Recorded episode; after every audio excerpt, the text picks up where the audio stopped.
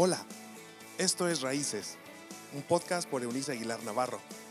Es un espacio donde se hablan relaciones interpersonales, salud emocional, consejos de paternidad y vida espiritual.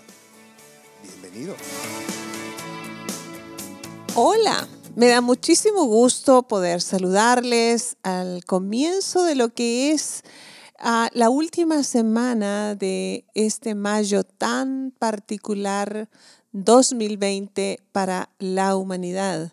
Nosotros hemos estado en días también, en semanas en las que estamos considerando lo que considero, valga la redundancia, la plataforma ah, por excelencia para la formación de la siguiente generación. Me refiero a la paternidad o maternidad eh, en su uso genérico del término paternidad, papá, mamá.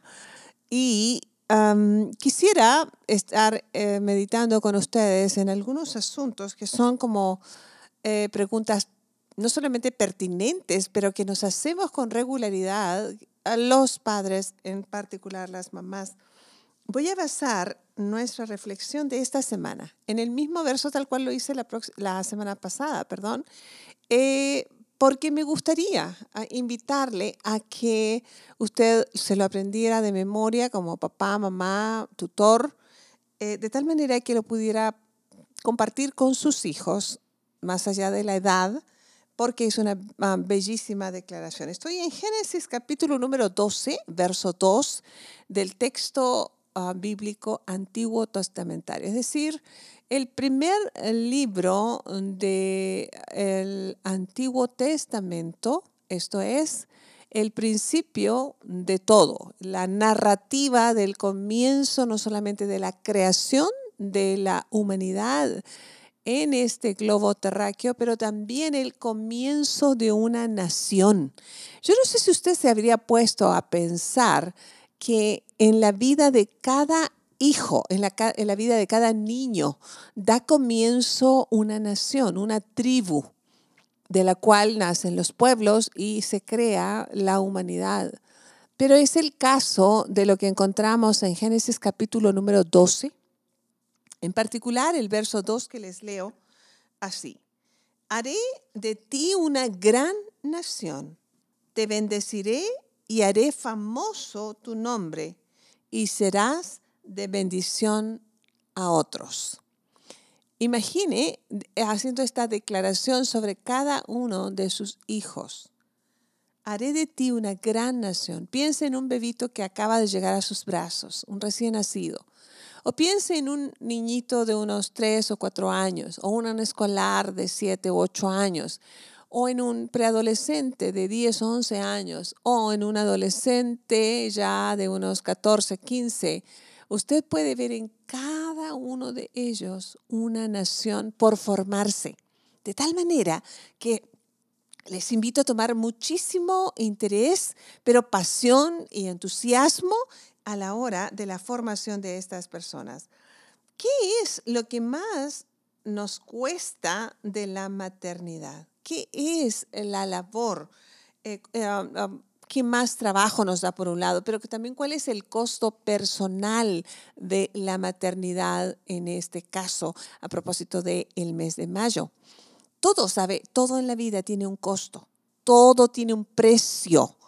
El costo del que yo estoy hablando, les reitero, no solamente es el precio financiero, pero es el costo de los sacrificios, es el costo del tiempo empleado, es tal vez el costo, el sacrificio que nos toca, a los que nos toca renunciar por la formación de una persona, de un niño, que si bien lo vemos con los ojos de Dios, es la próxima generación, la próxima parte de la humanidad que determinará el futuro de esa humanidad. ¿Qué es lo que más cuesta? Y esto me remonta a la vida de la Virgen María, esta jovencita nacida y criada en un pueblito ínfimo de Medio Oriente, Tierra Santa, llamado Nazaret. Una, una pequeña adolescente que fue sorprendida por Dios, como la gran mayoría de nosotros. Conozco en mis años de consejera un sinfín de personas, de parejas que han soñado con sus hijos, han tenido el placer de planearlos. Eso lo pongo entre comillas porque al final, si saben, mientras hay un sinfín de encuentros sexuales, no todos esos encuentros sexuales entre un hombre y una mujer ah, producen eh, un, bebé o resultan en un embarazo. Por lo tanto, hay un sinfín de personas que al menos planean algunas cosas que coinciden con los planes de Dios. Pero hay muchos más, muchos millones de personas que no han planeado sus hijos ni son parte de su sueño personal y han llegado a como irrumpir en sus vidas de una manera dolorosa eh, o la sorpresa no necesariamente es negativa, pero entonces hay un costo como en el caso de María. María era esta, esta pequeña jovencita allí que les digo, con planes de boda muy típico de su cultura eh, hasta el día de hoy en muchos pueblos de Oriente, mm, de Oriente Medio en particular, ah, si son de, religiones ortodoxas, entonces las casan eh, a partir de su primer menstruación. están consideradas ya como listas para procrear. Eso entonces es como la fecha que les ponen para casarles. En el caso de María seguramente no pasaba de los 14 años. Eh, también la tradición indica que estaba prometida o comprometida, diríamos en nuestra cultura, con un hombre bastante mayor que ella, porque la, búsqueda de los padres, por lo general, al elegir al cónyuge varón, era que éste tuviera un oficio del cual sostener económicamente a la hija con la que lo iban a casar, pero también porque buscaban asegurarse de una buena dote Ah, con la que el novio literalmente comerciaba o los padres del novio comerciaba a la novia. Había este año entre eh, la costumbre de los ah, judíos en la que nosotros llamaríamos la, el encuentro o la boda civil. a la boda religiosa se esperaba un año completo, tiempo suficiente para que el novio construyera casa un espacio en la casa de sus padres, en el terreno de sus padres, para llevar allí a su esposa. Y también el tiempo es suficiente para que la novia tejiera, cosiera y bordara su ajuar de boda. En ese tiempo justamente fue sorprendida esta joven virgen llamada María, solo sabemos que era de Nazaret. Y ah, el costo de este llamado a la maternidad en el caso de María fue la pérdida de su boda soñada, de la vida soñada, de, los, de todas aquellas ilusiones que seguramente estaba tejiendo junto con su ropa el costo de, su reputación, porque ella fue acusada el resto de, su vida.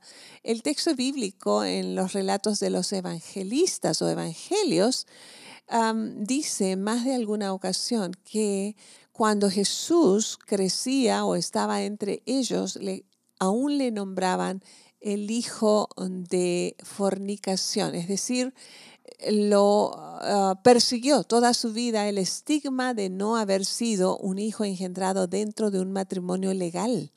Así que si, pasaba hace 21 siglos, pues sigue pasando lamentablemente hasta el día de hoy. ¿Cuál ha sido el costo de tu maternidad? ¿Qué has tenido que sacrificar? A lo mejor tu figura.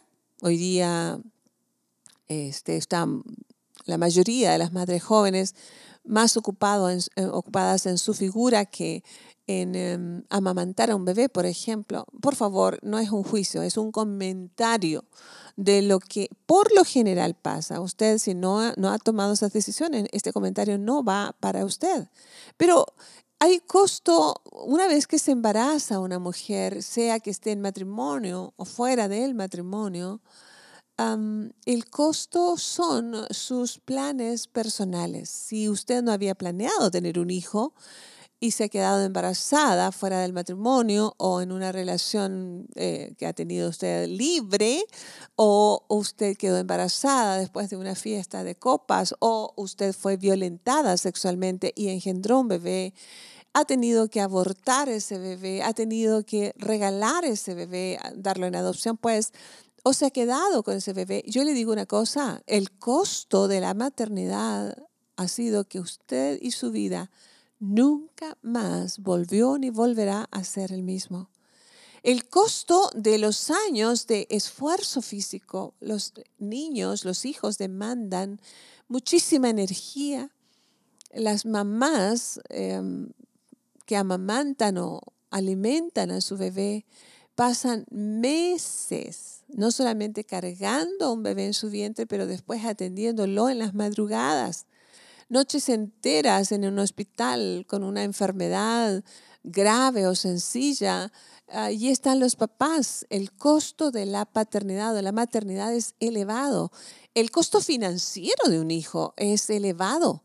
El costo relacional. Yo tuve un par de gemelas como mi primer experiencia materna y yo le digo, los primeros dos años, dos años de la vida de esas niñas que hoy son mujeres, me mantuvieron confinada a mi hogar porque no vivía ningún familiar cerca de nosotros. Ellas nacieron en Monterrey, en el norte de México.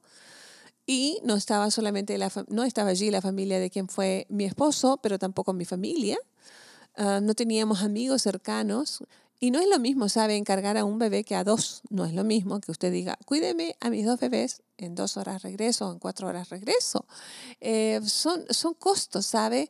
El agotamiento físico y emocional es intenso.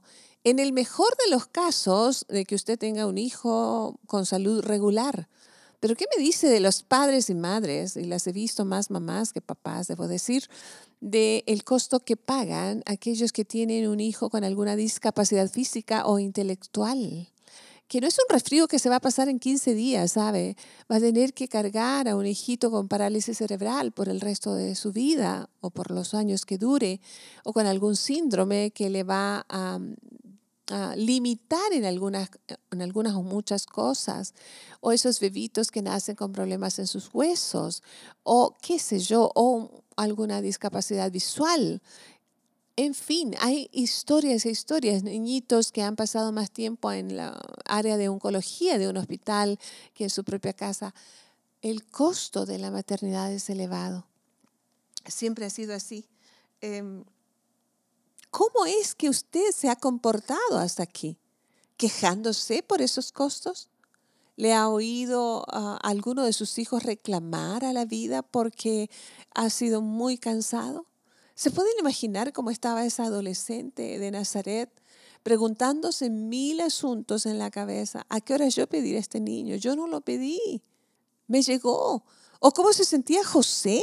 Este hombre que solamente se relata de él que era un buen ser humano un hombre sensible a la voz de Dios, que fue obediente a Dios, porque él tuvo que recibir a un niñito que no era suyo. Le tuvo que dar su apellido y su honra y cubrir con la reputación de María en una, situación que no era tan sencillo como, oye, fíjate que ah, pues engendré del Espíritu Santo. ¿Me explico? O sea, ni entonces ni hoy lo creeríamos con facilidad. Ellos tuvieron que pagar un costo elevado pero vale la pena cuando uno piensa, o vale el esfuerzo cuando uno piensa que después, detrás de cada niño hay una nación, un pueblo por formarse. Con ello la bendición de Dios, como le se le fue prometido a Abraham, este patriarca hebreo. Así que creo que vale muchísimo el esfuerzo. Yo he formado tres hijos y fueron años complicados, fueron, fueron años difíciles, fueron años retadores, pero también emocionantes. Y debo decir que lo disfruté, disfruté el trayecto, aun cuando puedo contar infinidad de noches de mucha dificultad, no solamente cuando eran bebés, pero mientras fueron creciendo, sus enfermedades y luego al ir llegando a la adolescencia, sus luchas típicas, sus decisiones, estar con ellos allí, ¿Qué tan estricto te has sentido? ¿Qué tan permisivo has sido? Son preguntas que son necesarias hacérnoslo porque enriquecen nuestro caminar. le recomiendo ver a su hijo o detrás o dentro de esa persona que Dios le prestó, vea una gran nación donde el nombre del Creador va a ser conocido por los buenos hechos y las buenas decisiones que esa mujer o ese hombre en lo que se convertirá ese niño o niña harán en la vida, en el futuro. Gracias a Dios por los momentos en que podemos hacer esto. Le invito a ver la vida desde la óptica divina, donde Dios detrás o en cada niño ve una nación, toda una tribu que puede cambiar su generación y le ha llamado a usted a ser parte de esta sociedad con Él, socios con Dios en la paternidad, en la maternidad. Dios y Padre, ayúdanos a ver a nuestros hijos con tus ojos y a depositar delante de ti nuestros yerros, nuestro cansancio, nuestras quejas.